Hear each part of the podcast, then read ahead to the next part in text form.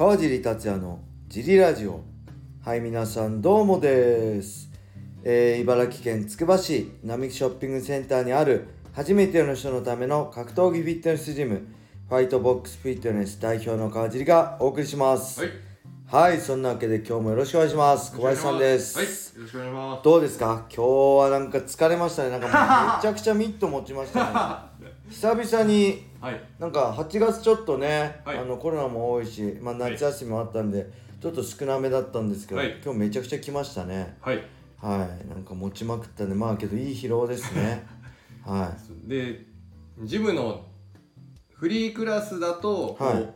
自分と川尻さんがこう持ってってなるんで、いはい。で空いてるとこう3本とかで回せるんですけど、はい。混み始めると途端に2本じゃないと回らなくなるそうですね。はい。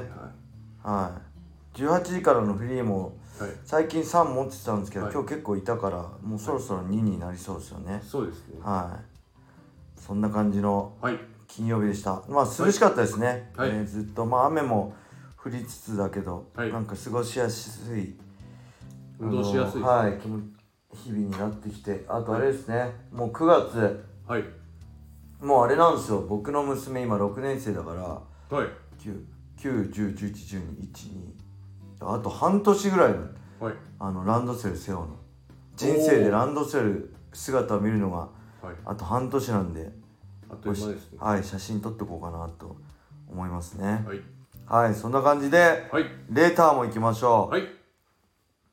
えーレーターの前になんか格闘技なかったですよね今日はツイッター見てないんでねまだはいじゃあレーター行きます はい。えー、川尻さん小林さん、はい時々よしこさんこんにちは、じゃあ、えー、シュートプライド武士道時代からのファンのよっちと申しますはい。早速ですが私の黒歴史ですはい。えー、大学4年生の卒業間近の時にはい。下宿先ではい木造2階建てアパートが全焼しました、はい。えー幸いにも夜中でレンタルビデオ屋でバイトしてたので助かりましたはい。他の住人も全員逃げ出し怪我もなく無事でした、はい。えーただ一つ心残りがありますはい。それは当時の彼女、えーかっこ今の奥さんが誕生日にチケットをプレゼントしてくれて初めて見に行った MMA、はいプライド武士道その8で試合後の花道から五味選手が投げたインスピリットのタオルをゲットしたのですがはい。それも焼けてしまったことですはい。えー、かっこ川尻さんにまつわるエピソードでなくてすいません、もちろん川尻さんとブスカッペの試合を一番楽しみにしてました。はい。黒歴史は少し黒歴史とは少しずれるかもしれませんがレターを送らせていただきました。はい。はいありがとうございます。これ誰も怪我しなくてよかったですね。そうですね。怖くないですか？下宿先の木造2階建てのアパートが。全焼ってなんかドラマとかでよくあるけど本当にあるんで火の元何なのかな？やっぱタバコのあれなのかな？とかですよね。怖っ木造よく燃えますもんねははいい、まあ無事でよかったですよかったです。で当時のはい彼女、かっこ今の奥さんがすごいですね。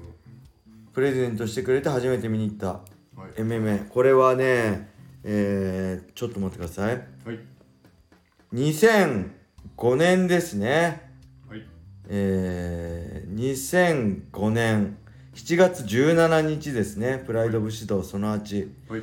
えーっとこれ今見るとねすごいんですよ、えーこのスタンド FM もやってる、えーはい白木アマゾン大輔、はい。当時の杉アマゾン大輔がなんと第1試合目でね僕との対戦経験があって現ベラトールの解説をしているジョス・トムソンとはい。やってます。はい。ちなみに膝十字固めで敗れてますねアマゾン君が。はい。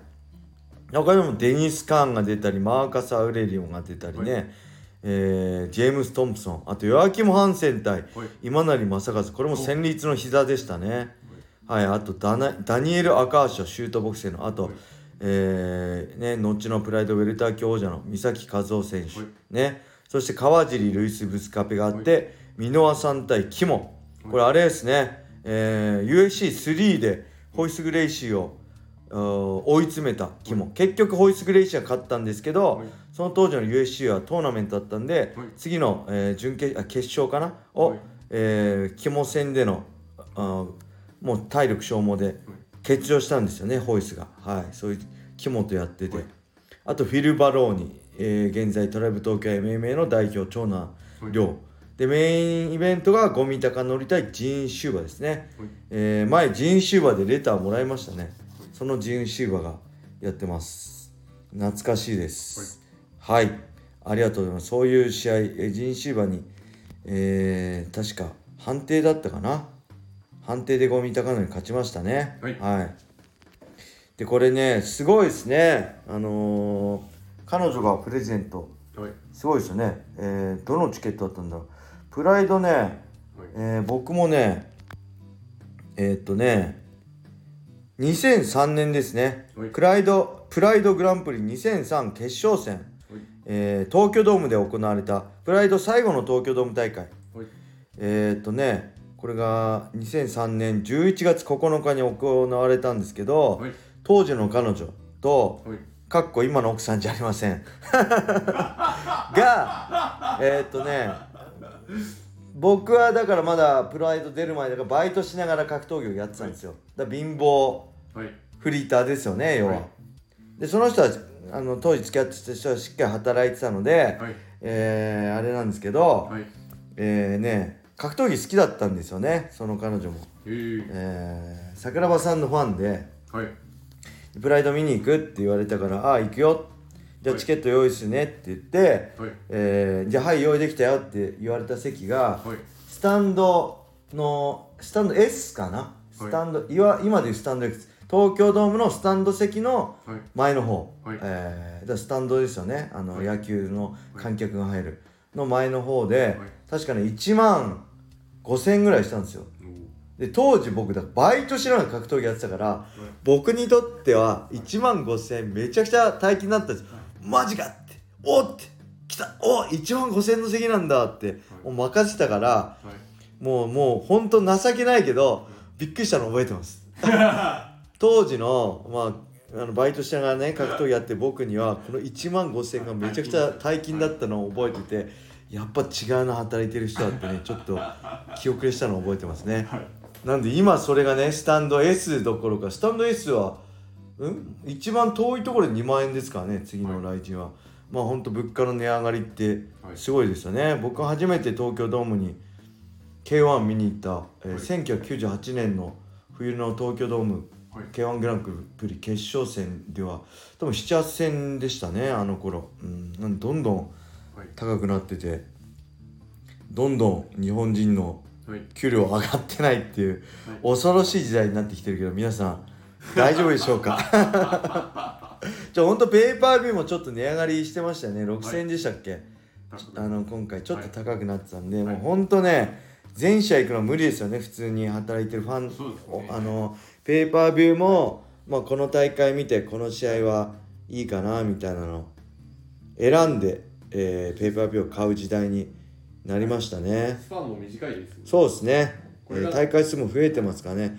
でちなみにあれですね。ライジンストリームパス見たらはい。なんだろうこの遅れたあそうですね。ペーパービューはい何でしたっけあれ？なんていう名目でした？アーカイブ配信。みたいな。2000はい。生生だとはい。6000円ぐらいするんですけど、えーアーカイブ配信だと2000いくらとかでしたよね、はいだからリアあの生中継でリアルタイムに見えない人ははい。それを買えば翌日とか翌々日ぐらいからでしたっけ？のアーカイブが。多分直後ではなかったような気がしますね。が多分解説付きで見れるんですよねで US ストリームパスにでに載る、えーアーカイブ後ほど載るのは多分解説なしで1試合ずつ区切ってみたいな感じなんで多分ちょっと違うんでしょうね。全部見れるんじゃないですか？この煽り V とか入場のオープニング V とか開か開幕式の開会式のオープニング V とか全部見れるはい。こうアーカイブ配信も2000いくらであるみたいなんでぜひそっちもはい楽しんでいただければいいかなと思います。で僕も今んところ解説の方は来てないんでもうさすがに今なかったらはい。ないと思うんでちょっと今回は残念ながら会場に行けない。いや悔しいメイウェザー朝倉未来生で見たかった。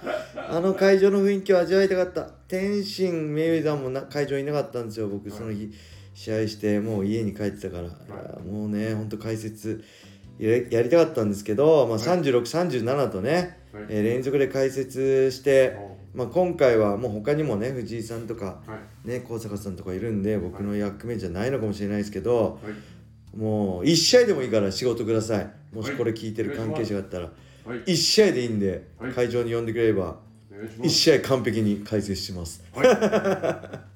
そんな感じでしょうか小林さん。何かありますか？伝えたい時伝えたいこと楽しみですね。あの料金高いとか言われてますけどそうですね。内容自体はすごい楽しみ。もうそうですね。メイウェザーね。うちの会員さんも朝倉未来のあファンなんだっけあの何？つわもの。ツアーものっていうオンラインサロンに入入ってる方大ファンいるんですけど、はい。